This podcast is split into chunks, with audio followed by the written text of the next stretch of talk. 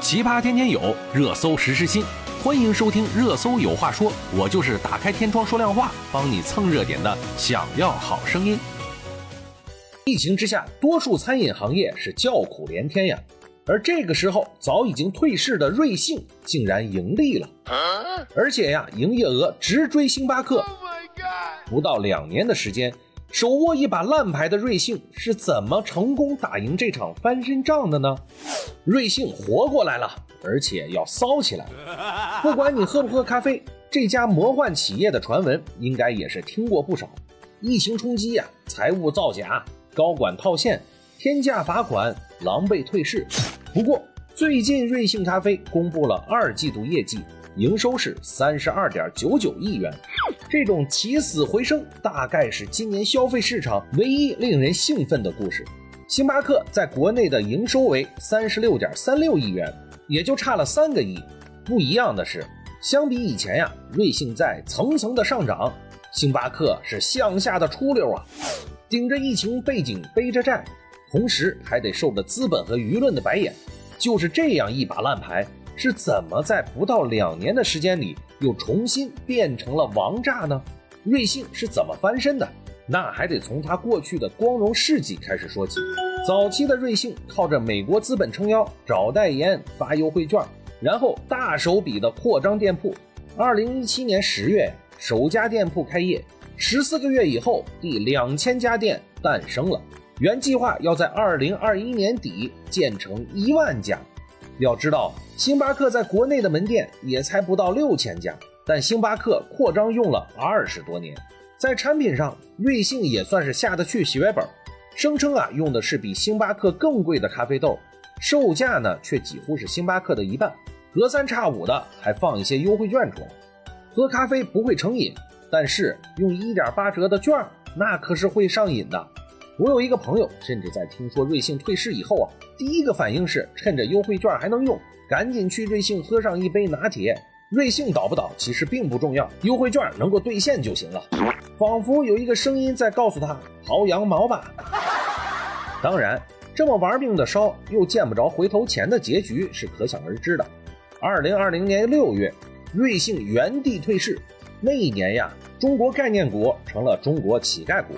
而瑞幸呢，成为了其中最闪耀的一颗星，一点八折不能够再买到瑞幸的咖啡了，还能在粉单市场上买到瑞幸的股票呢。如何面对残局呢？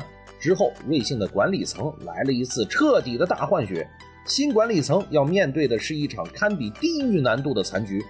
摆在瑞幸面前的似乎只有两条路：咖啡涨价，或者是关店节约成本。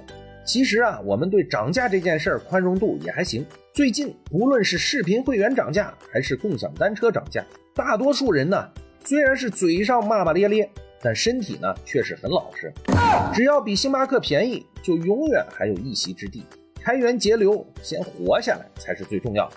但是那个时候的瑞幸却给出了一条谁都未曾想到的道路：继续扩张，在暴富的路上策马奔腾。如今呢，瑞幸在国内已经有了七千多家门店，超过了星巴克的六千多家，直逼肯德基的八千多家，这个成了瑞幸如今最强的护城河，而它的翻身仗也就此拉开了帷幕。瑞幸的逆袭是怎么开始的呢？首先是对加盟商，瑞幸选择了低门槛不收加盟费，甚至在你赚钱之前，你卖咖啡的钱都归你。然后是价格，在确定咖啡不涨价的前提下，还想赚钱。那就只能靠通过走量来降低成本，也就是说呀，需要一个像可口可乐那样卖的不贵，但是能够铺货铺满全世界的爆款。而打造爆款的方式虽然粗暴，但是十分的有效。二零二一年，瑞幸推出了一百一十三款全新限制饮品，其中生椰拿铁拿了全场的 MVP，一年的销量就破了亿。期间呢，椰子供不上。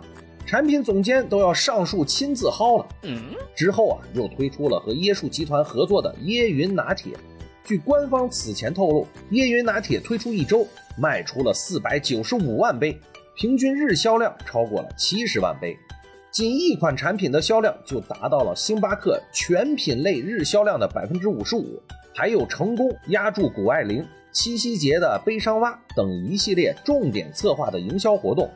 这种疯狂试探菜单边界、高强度上新的背后，是成熟的研发、供应、营销体系的支撑。可除此之外呀，还有一个更重要的竞争力，那就是其庞大的店铺规模。那么，改过自新的瑞幸能否重新获得资本的青睐？能否真的干翻星巴克？这个故事还尚未完结，我们就一边喝着打折券换来的咖啡，一边继续观望吧。好了，今天我们就说到这儿吧。我们明天见。